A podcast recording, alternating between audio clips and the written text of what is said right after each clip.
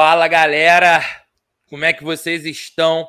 Esse é o primeiro episódio do VF Comunica Cast, seu podcast de jiu-jitsu. E nós temos a honra de receber aqui nessa inauguração, nosso primeiro episódio, faixa marrom da Dream Art, Rui Alves.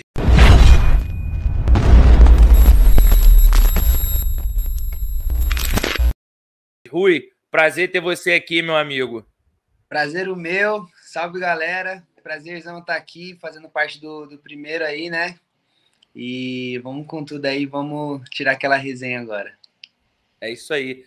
Rui, queria que você começasse falando, cara, como que foi teu primeiro contato com o jiu-jitsu? Tu já conhecia um pouco a arte, já já entrou no jiu-jitsu com esse intuito de querer competir? Como que foi esse teu primeiro contato?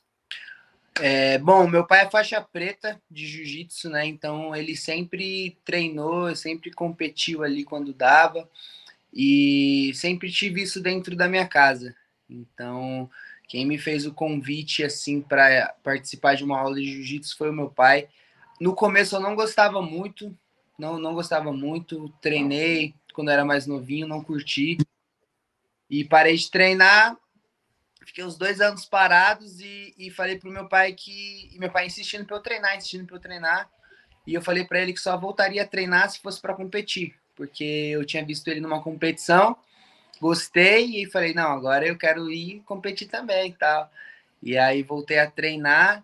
E aí eu lembro que meu pai comprou 40 placas de tatame e botou aqui na garagem de casa. Então no início era só eu e ele. E aí foi surgindo interesse de uns amigos meus e fomos juntando uma galera ali e aí que eu fui, que foi meu início. Aí treinei um mêsinho, eu lembro, e já fui competir já no primeiro campeonato. Eu lembro que até e... que foi regional de Barueri aqui. Fiz... E tu, tu já tinha noção, assim, tipo, que tu iria se tornar um bom competidor ou naquela época era mais um hobby, assim? Porque quando você começou a se destacar na faixa azul, você ainda treinava com seu pai na garagem de casa, né? Uma coisa assim que para poucas pessoas é mesmo, tipo, quando o cara tem talento, né? Natural e vai se desenvolvendo. Você já era, já, já era perceptível que você seria um atleta bom, mesmo treinando na garagem. Como é que era isso? É, a gente aqui sempre a gente não, não, tinha um treino muito forte aqui. Então a gente teve que fazer muita posição sempre, né? Às vezes eu descia para treinar e não tinha ninguém, só tinha eu e meu pai.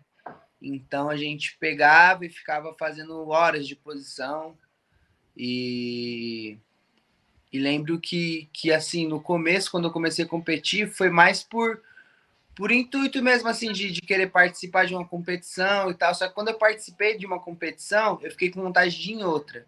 Ir em outra. E aí, tipo, eu fiquei. E, eu só perdia, pô. Eu lembro que eu só perdia. E aí eu fiquei, não, eu preciso ganhar, eu preciso ganhar, eu preciso ganhar. E fui indo, fui indo, fui indo. E aí foi, tipo, crescendo essa paixão dentro de mim. E hoje deu no que deu. E tu lembra assim, a primeira competição que tu ganhou, você conta, né, que tipo tava perdendo, perdendo e é, teve essa vontade de continuar para querer ganhar o campeonato. Lembra assim esse que virou a chave, talvez, tipo assim, tu ganhou, tu falou assim, enfim, ganhei. Cara, eu lembro que eu ganhei uma em Santos, se eu não me engano, em Santos, foi na Praia Grande, não me lembro, mas foi numa no, na praia assim, né? Eu era faixa laranja na época. E, tipo, já tinha um ano já que eu treinava, competia e, e nada. Aí eu ganhei um lá, mas eu ganhei aquele e aí eu fui perdendo de novo. Tipo, aí eu perdi, comecei a perder na laranja de novo, depois na verde só perdi. E aí eu peguei a faixa azul, continuei perdendo. E aí eu lembro que quando eu comecei a ganhar assim, foi um, um campeonato aí, esse foi em Santos. Esse foi em Santos, eu ganhei esse, depois que eu ganhei esse, eu já ganhei outro, já ganhei outro. E aí comecei a ganhar. E aí foi aí que eu comecei mais a ganhar do que perder. Aí, tipo, e foi... é interessante você falar isso, porque quando, quando a gente é criança, quando as coisas ficam difíceis, a gente tem a tendência de não querer mais, né? E a gente ainda tá naquela fase da vida de, de entender que para conquistar as coisas é o trabalho duro, você vai perder muito antes de ganhar. Então, como que era ali teu, tua parte mental ali de faixa laranja? Tu já chegava a falar sobre isso ou tu nem, nem se ligava nesse assunto ainda? Meu Porque pai... hoje, hoje, hoje a galera já faixa laranja já falam de mindset, umas paradas muito avançadas, porque chegaram para eles mais, mais, cedo, né? Que para a é. gente ninguém falava isso muito antes. É, meu, meu pai sempre sempre colocou muita, muita positividade assim dentro da minha cabeça, tipo, em, em relação a isso, né? Que eu perdia, aí eu chegava no meu pai e falava, ô pai, para de treinar, isso aqui não é para mim não. E não aguento mais, não ganho um campeonato. aí ele falava, calma, filho, vai chegar, vai chegar.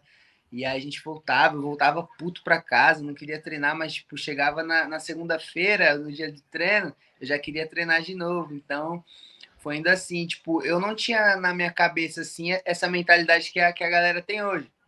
Que nem, tipo, eu nos campeonatos, eu perdia para tal pessoa específica.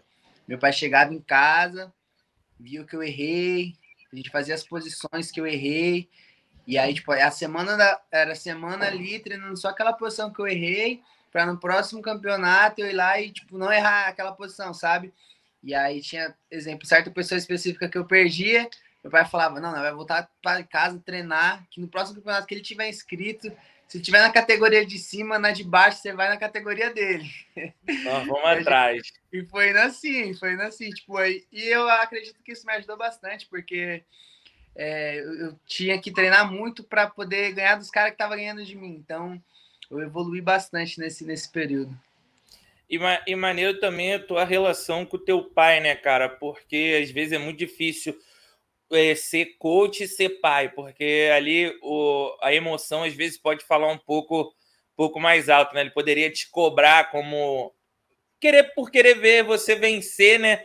Mas não, ele fez ao contrário, treinava mais, não, não te cobrava a vitória, mais para você evoluir no jiu-jitsu, né? E, e nessa fase de faixa azul foi onde você mais se destacou, né? Que você começou a ganhar vários absolutos em São Paulo ali você já via o teu jiu-jitsu evoluindo até chegar ao convite da, da Adriarte. Como é que foi esse amadurecimento ali de faixa azul, você ganhando vários absolutos até, até chegar o, o convite para entrar na Adriarte? É, então, eu lembro que na época que eu comecei a lutar absoluto, é, eu lembro assim que meu primeiro absoluto que eu lutei, eu falei pro meu pai que eu não queria lutar mais absoluto. Não que eu peguei um pesadão, meu Deus do céu. Foi, ali foi osso. E aí, mas aí eu vi que tipo tinha uma premiação, ia poder me dar uma, ia poder me dar uma ajuda. E e aí eu comecei a treinar mais com pesados, meu pai me levava em algumas academias para poder ter treino diferente, não ser só a gente. E aí eu lembro que na época que eu comecei a ganhar uns absolutos, é, eu recebi o convite para ir para o Dream Art e no mesmo tempo, tipo, na mesma semana, na mesma semana ou uma semana depois, eu descobri que ia ser pai, tá ligado? Então, tipo, eu ia pro absoluto com uma cabeça diferente, porque, tipo, eu precisava daquilo, porque eu tinha um emprego, eu ganhava até bem nesse emprego, só que eu recebi o convite pro Dream Art e eu, eu saí do trampo, saí do trampo, e aí, o que, que eu fiz? Você, você, você, aceitou o convite antes de saber que era pai ou foi na semana que tu aceitou? Na mesma semana, mano. Eu aceitei, tipo, eu já tava meio que suspeitando, tá ligado? Aham. Uhum. E aí, mas eu aceitei, aí saí do trampo.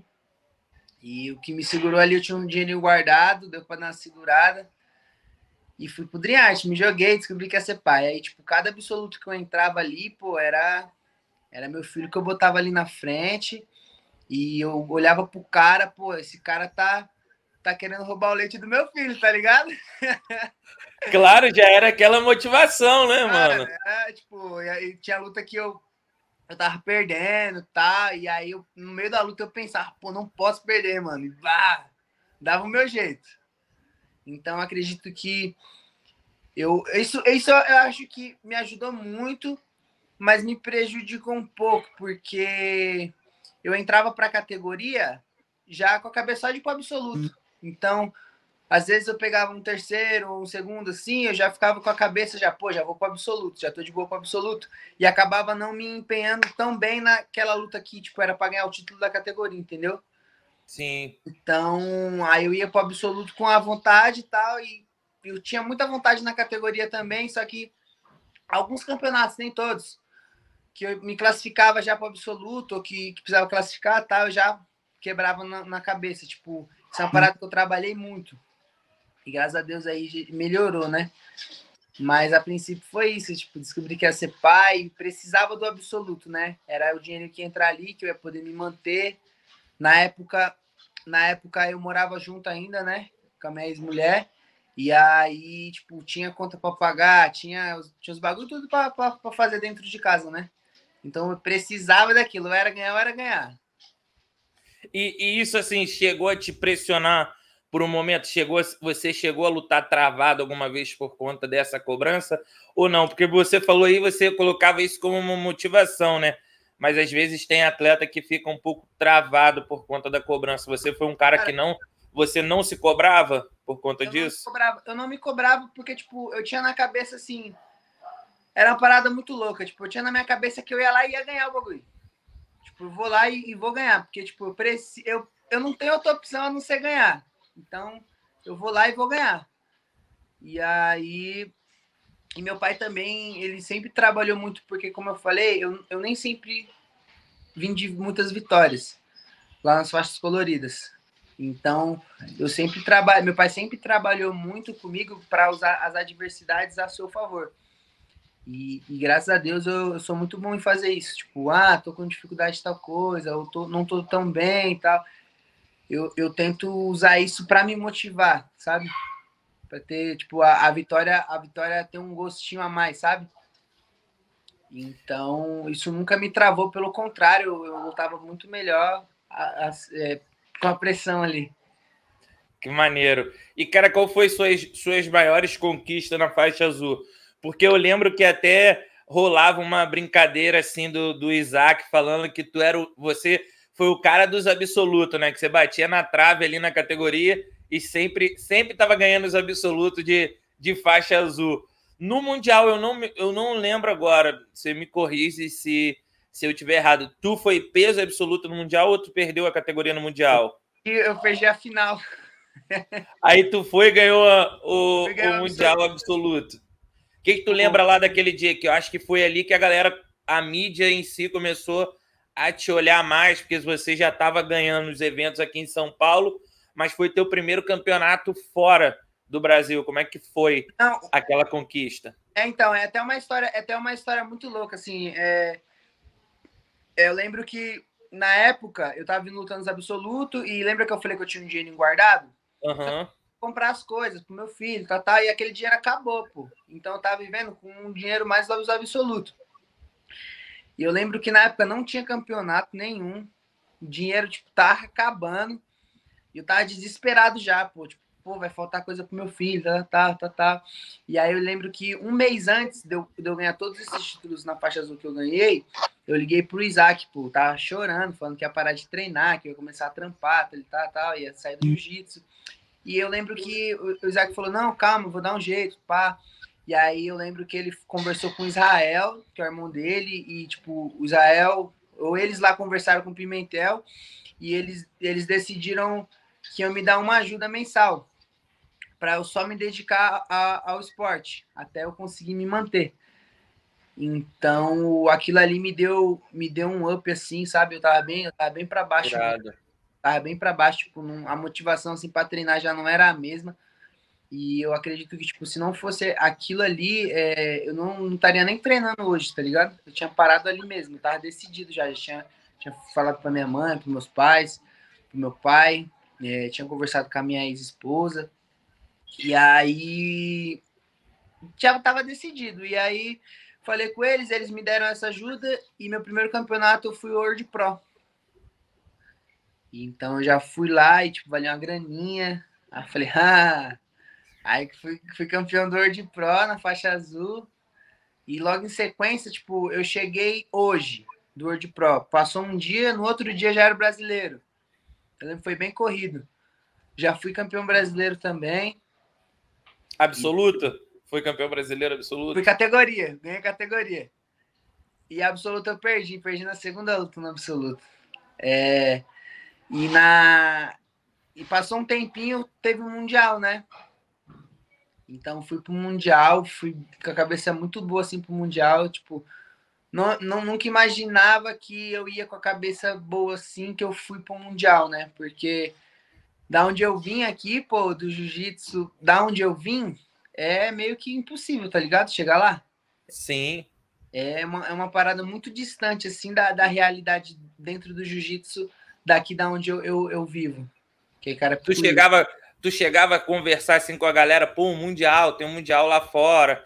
Porque pô, eu, assistia, eu assistia os caras aqui no YouTube, pô, treinando na garagem. E, e tu se imaginava um dia lá tu tinha essa esperança de lutar ou era tipo, como você falou, era uma realidade distante, né? Então, às vezes a gente sonha uma parada que parece impossível, mas acontece. É, era assim mais ou menos como você era, pensava? Era mais, tipo, é, o dinheiro que eu tinha guardado, que eu usei para o meu filho, foi foi no caso que eu estava juntando para tirar meu passaporte, meu visto, para lutar o mundial. Então tava tudo reservadinho ali. Quando é, já e querendo ou não, já era uma, algo distante, né, da minha realidade. Sim. Já tava com o dinheiro guardado ali, tava encaminhado, mas quando eu tive o filho, eu tive que gastar tudo, tá? E aí foi uma parada que falei, pô, não vou mais, tal. E aí eu lembro que o, o pessoal do Dream Art chamou, o Isaac me chamou na época e, e, me mostrou um papelzinho assim, né, com a lista dos campeonatos que eu ia competir aquele ano. E tava lá hoje pro brasileiro, mundial, tal. Falei, caraca, mano. É, é, foi uma parada que tipo, me surpreendeu, assim, sabe? E que, porque na minha cabeça eu não iria mais. E eu, pô, vou. Então, e ainda depois passou um tempo, eles começaram a me dar ajuda que eu falei. E, e numa época eu tava querendo parar de treinar, então foi isso me, me motivou demais. E acredito que se não fosse aquilo, nem treinando ia estar hoje. Mano. Caraca, é uma parada às vezes que você lembra assim que hoje, olha o, o, patamar que você chegou, né? Você já é um faixa marrom, tem vários títulos, já é reconhecido na comunidade como um atleta de elite, né? Que a gente fala, a gente costuma falar elite porque você já está um passo antes da elite, né? O faixa marrom já está ali um, um, passo atrás da, da faixa preta, onde acontecem as maiores coisas, os maiores campeonatos e você olhar para o passado e ver onde você chegou, você conseguia. Quando você teve a notícia de ser pai, que as coisas estavam ficando mais difíceis, tu se imaginava estar no ponto que você está hoje? O que, que assim, mentalmente você pensava sozinho? Que às vezes a gente fala com, com os amigos, familiares, mas tu bota a mão tipo, na cabeça, fica pensando assim, o que, que tu pensava nesse teu momento de transição? Porque você já é um cara novo, jovem, ser pai, estava com o teu sonho ainda no começo, não tinha virado ainda. Como é que era mentalmente falando para você sozinho assim, como é que era essas coisas? Foi, foi bem complicado para mim, viu? É, é, muitas pessoas até próximas assim, tipo, zombavam às vezes, falavam, pô, já era, que não sei o quê, agora vai ter que, que trabalhar, vai ter que cuidar de filho, pá, família. E na minha cabeça eu falava, não, pô, eu vou, eu vou seguir, vou seguir eu vou conseguir. E aí eu só fui, mano. Só fui. É, eu me apeguei, eu me apeguei muito a Deus, sabe? Eu colocava, tipo, toda, toda a confiança nele, assim. Eu orava todos os dias e, e pedia para ele sabedoria. Pedia só sabedoria para eu conseguir seguir, assim, um caminho. Que ele me mostrasse um caminho para seguir. E minha mãe também, minha mãe é uma peça muito importante, assim, na, na minha carreira, porque, tipo, se eu não desistir também, foi por causa dela ela sempre, eu sempre ia conversar com ela. É, eu tenho ela assim como a minha melhor amiga, tá ligado? Sim. Com tudo que eu, que eu vou falar, eu ia lá falar com ela e falava para ela que ia parar de treinar, que as coisas estavam difíceis tal. E ela, não, você já chegou até aqui, vai parar agora, que não sei o quê. E aí eu ia indo, ia indo, até que, que as coisas foi, foi fluindo. As coisas foi fluindo. E, e mesmo assim, a, mesmo fluindo ali um pouquinho fluindo aqui, fluindo um pouquinho aqui. Muitas pessoas ainda diziam, pô, não vai dar, que não sei o que, tá, tá, mas eu, tipo, eu nunca, nunca escutei muitas pessoas de fora assim, né? Eu sempre buscava, buscava, quando eu tinha alguma dúvida, procurava vir buscar conhecimento aqui com a minha mãe. E ela sempre foi me guiando muito bem, assim, para poder estar tá seguindo certinho na minha carreira. É verdade, cara. A mãe às vezes tem os melhores conselhos. Às vezes, às vezes não é muito que a gente quer ouvir, né? Mas a gente vai entender lá na frente, mas elas são peça-chave na, na nossa vida. Aí, fazendo a transição, tu ganhou a faixa roxa. Quando tu pegou a faixa roxa, tu já tinha algum tipo de patrocínio? Lógico, você já comentou aí que a Dream Art te dava todo o apoio. Como é que foi esse? O que, que tu lembra daquele teu início de roxa ali? Tu já Sim. vinha sendo conhecido. Eu lembro que saiu até matéria sua na Flow Grappling, que você deu entrevista falando do Mundial absoluto, depois tu retornou para o Brasil, carreira de faixa roxa. Como é que foi? Como é que foi ali a, a fase de roxa? É, eu peguei minha faixa roxa, eu ainda não tinha nenhum patrocínio. Não tinha nenhum patrocínio. É, eu lembro que eu vim ganhar o meu primeiro patrocínio no finalzinho da minha faixa roxa. É, eu lembro que o Ali, o Ali colou aqui no Brasil para treinar com a gente. E eu tava tendo uma conversa com ele e tal. E ele disse que iria me, me indicar para Grips. E aí ele me indicou para Grips. Eu conversei com, com o Cláudio, né? Que é o dono da Grips. E ele disse que já tava de olho em mim desde o Mundial. E, tipo, eu fui vendo meu Instagram, ele tinha mandado uma mensagem, tinha respondido tudo. Só que, tipo, não imaginava que, que ele ia, que ia chegar a esse ponto tá, dele me patrocinar. Porque ele achava que eu já era patrocinado, entendeu? Pela Hyperfly. Que a gente lutava de comando Hyperfly, tá? Ele pensou que a gente já era patrocinado. Aí falou comigo, pô, já pensava que você era patrocinado. Se eu, se eu soubesse, eu já tinha te patrocinado desde lá do Mundial. Eu falei, pô, mano. Precisava. E aí. Mas então, então, graças a Deus deu tudo certo, né? Consegui fechar com a Grips, né? Da faixa roxa. Tô com ela até hoje, já tem dois anos. E espero aí ir mais para frente também com ela. É uma marca muito boa que me ajudou muito, até no, no período da, da pandemia, assim, ela, ela, não, ela me acolheu bem. Então, pô, gratidão total aí ao Dream Art, que, né, que me apoiou no começo, me apoia até hoje, a Grips e todo mundo que, que me dá força. E, hoje... cara, interessante, interessante falar da, dessa tua etapa de faixa roxa, que você também lançou um curso de guarda-lapela, foi naquele meio tempo ali de pandemia, 2019 para 2020. E hoje a gente vê lá, na, lá nos Estados Unidos um, uma opção de, de atletas faixas roxas às vezes até azul, né? Se arriscando também fazendo DVD. Acredito que antes era um espanto, né, para a galera da antiga ver, ver isso. Um faixa roxa, um ensinando técnica, ganhando dinheiro com isso. Como é que foi lá para você? Tu chegou a ganhar bem com, com aqueles cursos de guarda-lapela que você fez? Conta essa experiência para gente. É, então, é, eu lembro que o, que o Ari tinha vindo uma vez aqui treinar com a gente. É, e eu treinei com ele, é, fiz um pouco de guarda lapela com ele. E, tipo, eu lembro que ele se interessou na guarda de lapela ali comigo, a gente conversou um pouco. E eu lembro que nessa época, a Adriana tinha selecionado alguns atletas para dar aula durante a semana, né, para o pessoal. E na semana que ele veio, era a minha semana. Então ele chegou lá, eu que estava ensinando as minhas posições de lapela tal. Ele viu, gostou. E aí ele me fez um convite. Pô, o que, que você acha da gente gravar um curso? Né? Gravar um seminário aí de lapela. Aí eu, pô, amarradão, né? Eu falei, pô, vambora. Aí eu gravei com ele, ele que me ajudou aí tudo nesse, nesse período de, de gravação tal. Ele e o Petri, né? O Eduardo Petri. E, e, pô, graças a Deus deu bonzão. Vendeu bem, vendeu, se eu não me engano, uns 500 uns 500 por aí, vendeu bastante. E aí deu tudo certo aí, graças a Deus. E ma maneiro pra caramba, cara, que você se mostra um atleta muito diferenciado, né? Você cuida, gosta de cuidar da tua imagem, você investe nisso, você tem o patrocinador ProTape, que também investe muito na tua imagem, né? Eles contrataram é, o meu, meu serviço para fazer uns vídeos lá no Brasileiro. Então, tu já é um cara que está à frente da galera que está na divisão ali de faixa marrom. Você vê que muita gente hoje que até ganhou o Mundial ainda não é destaque.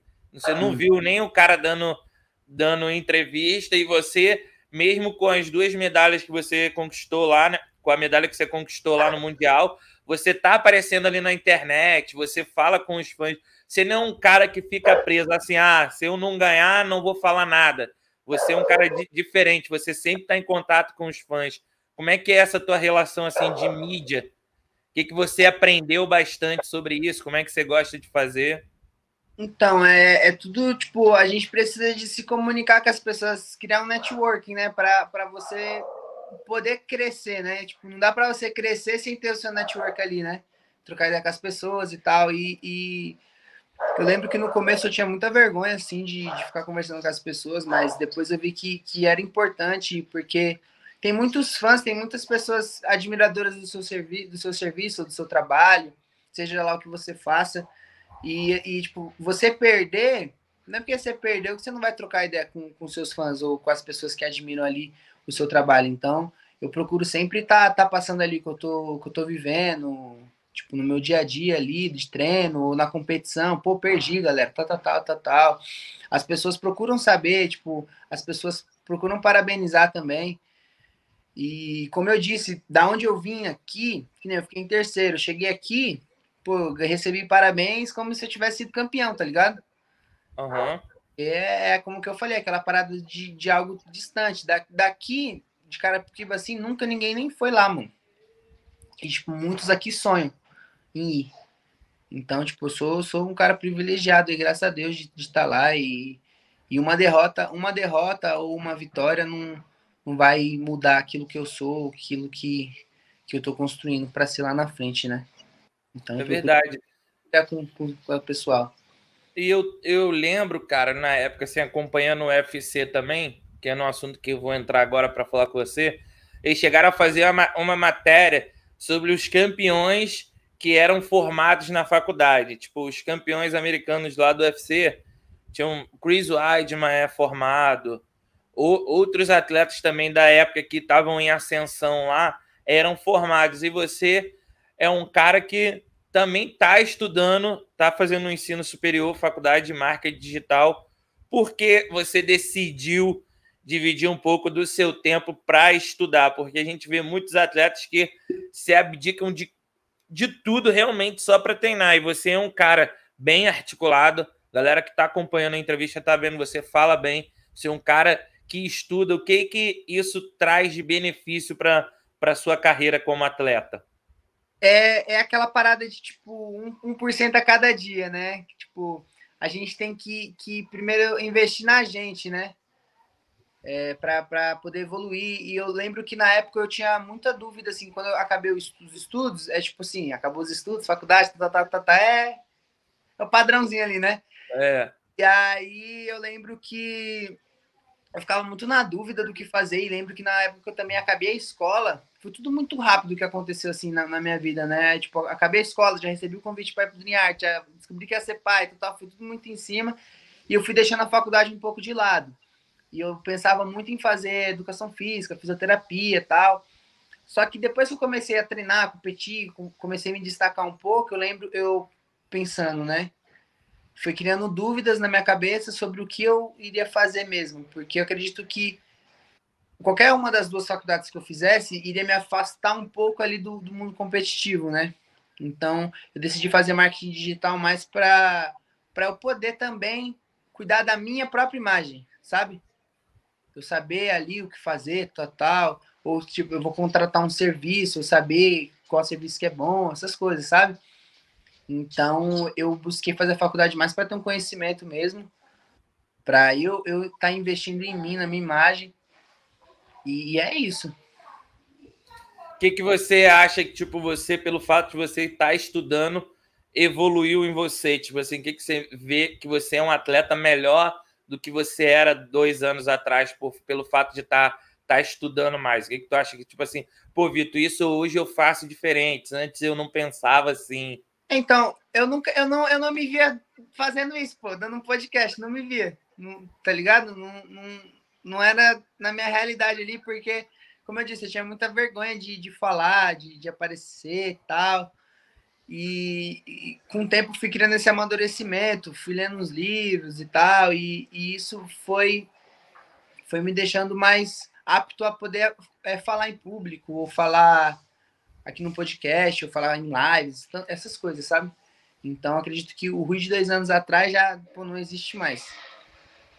É, eu não, não, não, ligava tanto para rede social, essas coisas, e hoje eu vejo que é importante, até mesmo para pessoas que querem ter um patrocínio, que até você precisa ter ali seu, seu público engajado, seu público ali interagindo e tal, porque isso gera engajamento para a marca também, e, e, e, consequentemente gera vendas, né? Que é o que importa. Então, é isso que, que, é, que eu busco, assim, né? Tipo, evoluir, me evolu é, buscar minha própria evolução para eu poder me, me é, para eu poder falar bem, para eu poder me portar bem assim quando estiver falando, essas coisas. Irado. Cara, falando da tua carreira de atleta, assim, como pessoa e atleta, a gente, a gente passou numa pandemia aí quase dois anos, né? Sem, sem competição. Então também teve muita, muita reflexão, né? A gente teve que sair. Algumas pessoas melhoraram como, como ser humano, como profissional eu falo por mim na, na, na pandemia, tipo, tive muito mais insights do que melhorar para minha profissão, de que do que, que eu ia fazer de melhor, do que, que eu errei, do que, que eu deixei de fazer. Eu queria que você detalhasse um pouco assim como que você amadureceu como atleta nesses dois anos para cá. A gente já vai falar um pouco da, da tua fase de, de faixa marrom, mas eu queria que você comentasse isso. O que, que mudou? O que, que o Rui de 2018, o Rui da faixa azul, se sentiria orgulhoso de ver o que, que ele é hoje, como atleta, como pessoa? Então, é, eu lembro que na, na, na, época da pandemia, assim, foi uma época bem complicada, porque fechou tudo, a gente ficou sem treino e tal, então eu fiquei mais em casa. E eu lembro que para não ficar parado, eu chamei um amigo meu para treinar comigo, que é o Gabriel, Gabriel Landim, e a gente ficava treinando aqui na garagem de casa mesmo, montei os tatames, é, de volta às origens, né? de volta às origens. Então foi uma época que eu fiz muita posição e ele é peso galo, assim. E às vezes a gente treinava tal, só que às vezes acabava machucando ele. Por uma diferença muito grande de peso tal. Ele acabava sentindo umas dores e, e não dava pra gente sair na mão direto, né? Então foi uma, uma fase que a gente fez muita posição eu evolui bastante dentro, dentro dessa pandemia, porque eu tive que fazer muita posição para não, não manter parado tal. E, e também a gente aprende a, a fazer outras coisas do que a gente está habituado, né? Tipo, isso fora do jiu-jitsu. É, foi bom para mim, eu passei bastante tempo com meu filho. É muito importante para mim assim, passar um tempinho com ele, pô. É, é, algo assim que eu, que eu priorizo assim na minha vida, assim, é ele, tá ligado? É, ele ali em primeiro lugar, é por ele, então eu passei bastante tempo com ele, eu podia evoluir bastante como pai, como tipo, como marido na época, né? Que eu morava junto. E como pessoa também, é, é, fazer o bem. Eu pude, pude ver, vivenciar muito isso. E foi uma época também que eu me aproximei bastante de Deus, que eu comecei bastante para a igreja também, né? Que no finalzinho ali começou a abrir as igrejas e, e eu lembro que eu ia com a minha mãe bastante. Interessante você falar sobre fé, porque aí na Drearte tem, tem uns atletas que são muito, muito ligados à, à fé, né? Com Deus, que é o caso do Eric. O Eric Muniz, ele sempre posta, você vê que todos os vídeos de luta dele sempre tem um louvor. Sim. E como é que é essa tua relação de fé, assim, você, vocês costumam expressar para os seus amigos sobre Deus? Como é que é essa tua relação de fé, assim, que você comentou sobre isso, e é legal os atletas falarem, né? Porque aqui no, no meu podcast eu quero trazer muito mais que só perguntar sobre luta. Eu quero que o cara fale lifestyle, mindset, profissão, igual que a gente está falando assim. O que, que você acredita que tua relação com Deus ajuda você na tua profissão, na tua vida, no dia a dia? Cara, é eu não, eu não, eu não, eu nunca fui muito de, de ir constantemente para a igreja, mas sempre quando dá ali eu vou, eu ou eu ia e, e atualmente eu estou um pouco afastado assim da igreja, não tenho ido tanto, mas eu estou sempre orando, estou sempre buscando a Deus aqui, aqui em casa. E, e, e a fé assim ela me ajuda bastante, tipo eu sinto. Eu, é que, sei lá, mano, não sei explicar. Eu sinto uma, uma energia diferente, sabe? Que nem eu, essa, essa semana a pastora veio aqui em casa. Sim. Aí a gente tava tendo um culto aqui em casa, pai, e elas, ela me falou umas paradas que, que me tocou bastante, sabe? Então, quando ela falou assim, me deu tipo um, um arrepio, assim, uma energia, uma energia diferente que eu não tinha sentido ainda, sabe? E eu entendo. é, eu, eu, eu tenho, eu passei, eu acredito que isso foi porque esse ano eu passei por, um ano muito difícil assim na minha vida, tipo, na minha vida pessoal, na minha, vida como atleta também, tipo, eu acredito que a minha vida pessoal me, me, é, me atrapalhou um pouco na minha vida como atleta. Então eu tô arrumando isso por agora, já graças a Deus eu tô melhor. É, eu passei por uma por umas situações aí complicadas e, e, isso acabou me afetando um pouco o meu rendimento ali dentro do jiu-jitsu. Então é isso é até algo que que vai vir melhor para 2022. Eu já já me resolvi com isso, estou bem, é, tranquilo. Então é, a fé, acredito que é isso, é é a minha força ali, né? fé é a minha força, é ali quem eu posso confiar, quem é, onde, onde é o lugar que eu sempre desabafo assim é, é com Deus, né? é o melhor. Desabafo, melhor pra...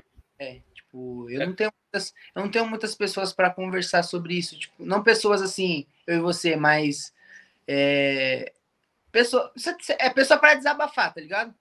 Sim. Muitas, não tem ninguém. Então, é, é Deus, mano. É Deus, é eu e ele ali. E eu lembro que, que essa época difícil aí foi, tipo, eu no meu quarto, trancado, no escuro ali.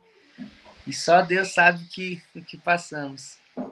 É verdade. Tem hora que, que a gente só consegue realmente desabafar com Deus, né?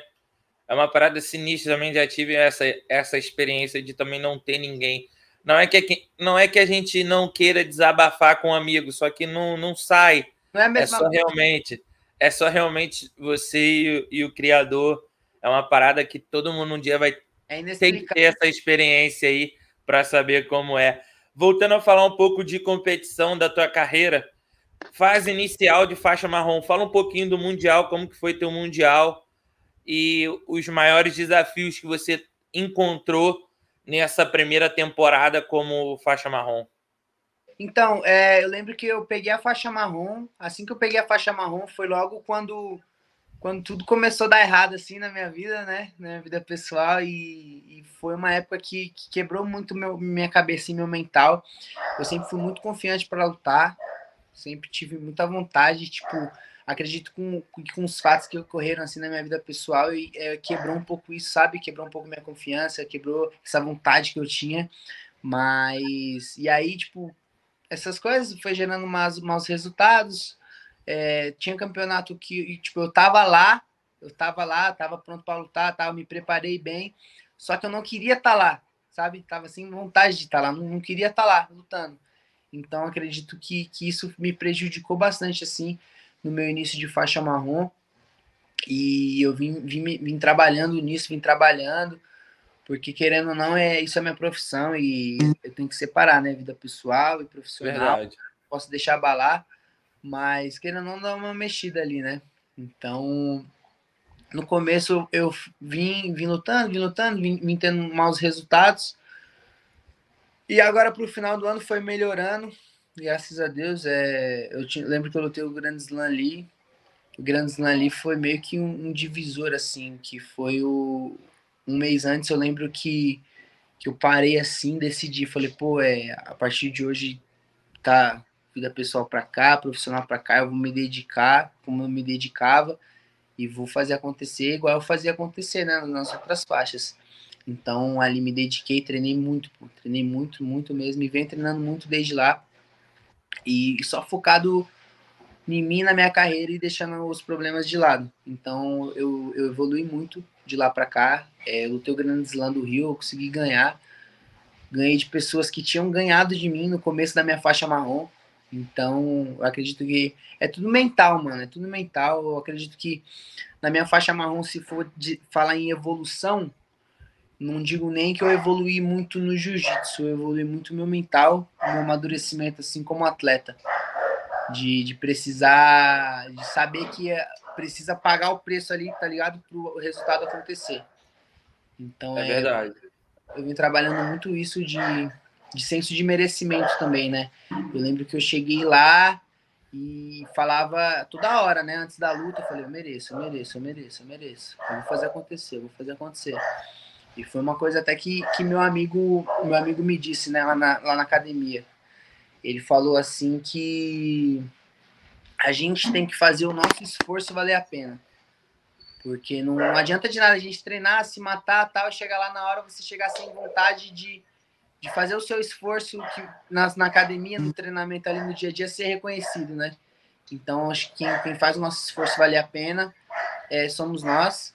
Tem muito atleta que treina, treina, treina, mas chega lá e, tipo, não faz é, valer o esforço que ele teve, sabe? Chega lá e acha que porque ele treinou muito, vai chegar lá e vai acontecer naturalmente, ele vai ganhar. Não é assim, não. Então... É verdade. Cara, tu falou uma coisa interessante aí que eu queria que você até detalhasse mais, né? Senso de merecimento. Parte mental, você tá com vontade de estar tá ali. Cara, já chegou em algum momento, assim, né, nessa tua carreira de atleta, você chegar no campeonato, meio que você falou, não estava com vontade de estar tá lá em alguns campeonatos. Você chegou a pensar ali, sentir um senso de merecimento, tipo assim, pô, eu não mereço ganhar hoje, não estou me sentindo bem. Chegava a passar isso pela sua cabeça, porque quando você não tá, não tá com vontade de estar tá num lugar, você meio que também não se esforça para conquistar o que está ali, então você só quer sair dali. Como é que era na tua mente isso? Como que você lidou com isso? Achei é, excepcional você falar abertamente sobre isso, porque Hoje a gente vive num mundo que todo mundo diz que é muito forte mentalmente, está sempre muito forte mentalmente, e não, e não é sempre assim. Lógico, você consegue ter uma mente forte, mas tem momentos da vida que você se sente todo, um pouco fraco. Todo mundo tem seus momentos de fraqueza, né? E tipo, teve campeonatos que eu cheguei lá, é, eu gosto muito de, de trabalhar a, a, parte da visualização, né? É uma, é uma parada que eu trabalho com a minha mental coach ela, ela implanta muito isso em mim, assim, de, de, eu, de eu trabalhar a parte da visualização, me visualizar em primeiro, me visualizar vencedor, é, seja de uma luta, seja de um campeonato, seja de alguma conquista pessoal. E eu, eu, e eu não conseguia, não conseguia, não passava pela minha cabeça eu ser campeão, tá ligado? Não passava pela minha cabeça. Eu ia pro campeonato e na minha cabeça eu não ia ser campeão. Eu ia pro campeonato assim, e e às vezes eu, eu perdia umas lutas que, que depois eu parava para assistir. E se eu tivesse me esforçado mais, é, eu teria pelo menos feito aquela o ponto, ou conseguido uma finalização, ou até mesmo ganhado a luta. Não tirando o mérito dos outros atletas. Claro, Sim, todo mundo treinou para estar ali. Entendo perfeitamente. Mas, é, a gente se conhece mais do que ninguém. Então a gente sabe o que a gente poderia ter feito. E, e tipo, uma coisa foi levando a outra, porque eu já chegava sem vontade, e aí meio que perdi a luta e sabia que poderia ter ganho. E, e você sai de um campeonato de, pô, poderia ter feito, isso é horrível, mano. Isso é horrível. É, é uma parada que o Isaac fala muito da, da gente chegar no campeonato, da, da 100% da gente, pra gente pode sair de lá com a derrota, mas não pode sair de lá com e se eu tivesse feito isso, tá ligado? Tem que tentar de tudo. E, e eu lembro que na época não passava isso pela minha cabeça. Chegava no campeonato, não, não conseguia me ver campeão. Só chegava lá para lutar e por lutar. Eu, eu entrava, não, não, tinha uma tática, tá ligado? Para lutar. Que nem quando eu tô cabeça boa, agora eu tô tranquilo, graças a Deus. Tudo voltou ao normal, tô bem. Então, quando eu vou entrar para lutar, eu sempre eu sempre procuro, pô, fazer uma tática com tal atleta, com tal atleta. E seguindo assim, sempre converso com o Suri, né? que é o Gabriel, nosso coach, e a gente sempre monta uma estratégia para poder lutar, lutar focadinho, lutar bem. Na época, eu lembro que eu nem cogitava com ele alguma estratégia que, eu, que a gente possa fazer, só entrava para lutar e, tipo, dava ruim.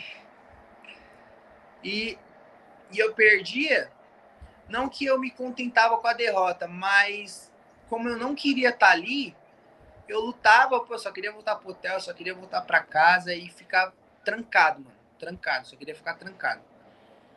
Então, é, eu evolui muito nessa parte. Hoje, em questão do senso de merecimento, é, eu, eu, penso muito nesse, nisso agora. coisa que eu não, não pensava tanto antes no senso de merecimento. Eu, eu, eu sempre treinei, treinava, tô bem, vou lutar, vou ser campeão, tinha na minha cabeça, eu ia convicto de, pô, vou ser campeão. E nesse momento eu, eu perdi isso, e agora eu já tô com outra cabeça, eu tô com a cabeça de que eu preciso trabalhar, eu preciso treinar, eu preciso fazer minhas coisas direito, porque é, a gente é o que a gente faz, né? Porque, querendo ou não, é, é o nosso corpo que tá ali vestindo aquele kimono e lutando. Então, se a gente não cuida da gente, do nosso corpo, a gente não vai performar bem lá. Então, é, é muita. Procuro trabalhar hoje muito meu mental. É, mas qualquer coisa assim é, é, o mental. Acho que o mental lá na hora é que manda. O mental, a vontade, é o que vai é mandar. Treinado Cara... fisicamente, é, tecnicamente, todo mundo vai estar, tá, todo mundo quer ser campeão ali. Mas na hora ali é, que, é quem tá com mais vontade, quem tá com a cabeça boa ali, quem tá com o tempo da posição bom. E isso, consequentemente. É verdade. Falando sobre isso, assim, tu lembra qual foi o campeonato mais perfeito que você já, já fez? Pode ser qualquer um campeonato que você tava assim, Vitor, esse dia, tipo, meu mental muito forte. Eu tava com muita é... vontade. Esse campeonato você me marcou e eu, eu sempre lembro... vou querer repetir essas performances assim. Eu lembro que tem dois campeonatos assim que, que eu olho assim, eu falo, caraca, eu tava bem nesse né, dia. Tipo, foi o Mundial. O Mundial eu lembro que na categoria eu vim ganhando as lutas tipo, muito bem, com muitos pontos, finalizando. E eu lembro que eu perdi ali a final e eu, e eu chorei pra cacete. E aí conversei com o pessoal e eles tentando me, me animar, pá. Eu queria ganhar, mas ali foi uma, uma parte também que, que eu já não, não tava me vendo campeão ali já, do absoluto. Não tava me vendo campeão, mas aí eu fiz minha primeira luta. Eu lembro que quando eu fiz a minha primeira luta, eu tava meio que lutando sem vontade para conseguir ganhar. E eu lembro que o Piauí, pô, o Piauí me chamou de canto assim. A gente foi a primeira, primeira viagem que a gente fez junto, eu acho. A gente, a gente não era nem tão próximo assim, ele já me deu um chamadão lá. E aí, tipo, me deu um choque de realidade, assim, tá ligado? E aí eu consegui performar muito bem, muita vontade, assim. E o Grand Slam do Rio agora foi um campeonato que eu lutei com uma mentalidade muito boa, muito boa de tipo, eu mereço, eu fiz por onde, eu quero estar tá aqui. A todo momento eu falava para mim mesmo, eu quero estar tá aqui, eu quero estar tá o dia todo aqui, eu quero lutar, eu quero fazer isso. Fui colocando isso na minha cabeça. E, e, e, deu bom, tipo, eu conversei muito com o Suri também é, durante esse tempo, durante a preparação para esses campeonatos, e no campeonato em si também, a gente entrou todas as lutas com estratégia, então acredito que, que isso foi um diferencial, assim, eu acreditar em mim, acreditar que eu posso, e entrar com a estratégia e colocar ela em prática, independente se ia dar bom ou ia dar ruim, eu vou seguir a estratégia até o final da luta. Então foi isso que foi isso que foi o meu diferencial ali. Eu acreditar em mim, colocar toda hora. É, tem, uma, tem uma frase que, que minha mãe fala bastante para mim, né? Que para eu, eu colocar na cabeça sempre, né? Que tipo, eu posso, eu consigo, eu mereço. Então eu tava toda hora falando isso para mim, toda hora falando, não, eu mereço, eu vou ser campeão, é, eu tô bem, tipo, eu tô bem, eu falava para mim, eu tô bem, é, e eu quero estar tá aqui. Então, acredito que ali foi, foi um divisor de águas ali para mim deixar a minha fase ruim de lado, sabe?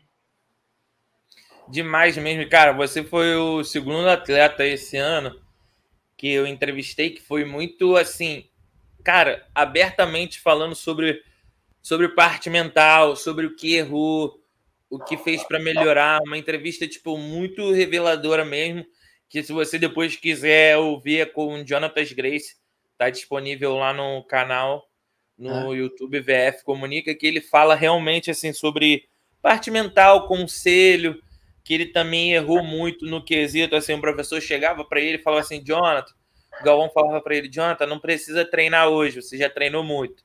Aí ele foi treinar e é, rasgou o peito, assim, né, um músculo peito, um dia que era para ele ficar sem treinar, ele teve que ficar, ficar 15 dias. Olha, olha o que aconteceu de às vezes você não, não ouvir um conselho. Ele também falou muito sobre mídia, o que deixou de fazer. Então, nesse ano 2021, as duas melhores entrevistas foram a sua e a dele. e Rui, falando sobre temporada 2022, quais são seus planos para o próximo ano aí? É, eu, eu, liguei on, eu liguei antes de ontem para o Suri para conversar sobre isso. É, eu já defini assim as competições que eu vou. É, não são muitas, acredito que são menos de 10, mas são a, as importantes e, e aqui que vão me, me levar ao meu objetivo ali, né? É, eu vou lutar muito, eu vou lutar os principais só da JP, da JP não, da IBGF. Só os principais são europeu, talvez o PAN. O Isaac estava falando que talvez nós iríamos para o PAN, o Mundial e o brasileiro, né? E, e da JP também. Vou lutar, vou começar a lutar bastante a JP. Então vai ser esse vai ser meu, meus meus objetivos para 2022 e eu vou lançar mais um curso aí de lapela em 2022. Eu tava para lançar esse ano, só que eu tive uma lesão no ombro, não tava conseguindo fazer minhas posições direito. Então eu preferi para fazer um conteúdo bacana, para fazer as posições maneiras assim, eu preferi gravar ano que vem, que eu vou estar tá melhor, que eu vou estar tá sem lesão e, e poder passar um conteúdo legal para a galera, né? Então são esses meus objetivos a princípio no início assim de 2022 são esses. Eu pretendo lançar o curso entre janeiro e fevereiro ali já, já deixar disponível aí para a galera. Irado. Galera, o Rui, quero agradecer você pelo teu tempo aí. Muito obrigado por nos conceder essa entrevista aí, muito bacana, cara. Foi uma, como eu já tinha dito antes, foi uma das melhores que eu já fiz esse ano, junto com a do Jonathan Grace. Muito bacana você falar abertamente sobre tudo, cara, mindset, fé, problemas, porque às vezes a galera olha assim, acha que um atleta super campeão não passa por nada. E é, às vezes ele tem, ele tem muita dificuldade também, que às vezes ninguém imagina o, o grau, né, de, do que é. Então, muito, muito obrigado. Galera, não se esquece de se inscrever no canal, compartilhar esse, essa entrevista com os amigos. O VF Comunica está crescendo bastante no YouTube. Ano que vem a gente também vai estar tá cobrindo os principais campeonatos. É uma meta. Eu quero estar pelo menos no, no World Pro e no, e no Mundial da Califórnia. A gente vai conseguir realizar essa meta aí. Mais uma vez, obrigado, meu amigo. É, eu que tenho que agradecer aí pela oportunidade por abrir a porta, as suas as portas aí do VF Comunica. É, dizer que eu estou muito feliz dar essa entrevista para vocês, é passar um pouquinho do, do meu conhecimento, mostrar um pouquinho do que eu passei. E, para mim isso foi muito importante também, eu poder falar abertamente também para o pessoal. E, e, dizer que na parada que você falou do atleta, né? Muitas pessoas às vezes vê a gente como robôs ali, tá ligado?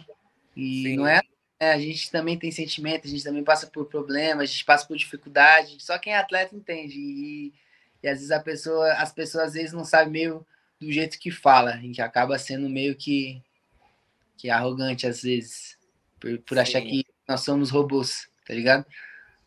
Comenta, comenta umas paradas meio pesadas meio às chata, vezes. Né?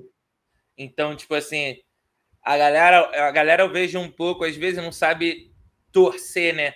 Por exemplo, você vai lutar com um cara e tu perde por o fato dela gostar muito do outro cara, então lá acho que pode comentar qualquer coisa que não Mano, vai. Já, não...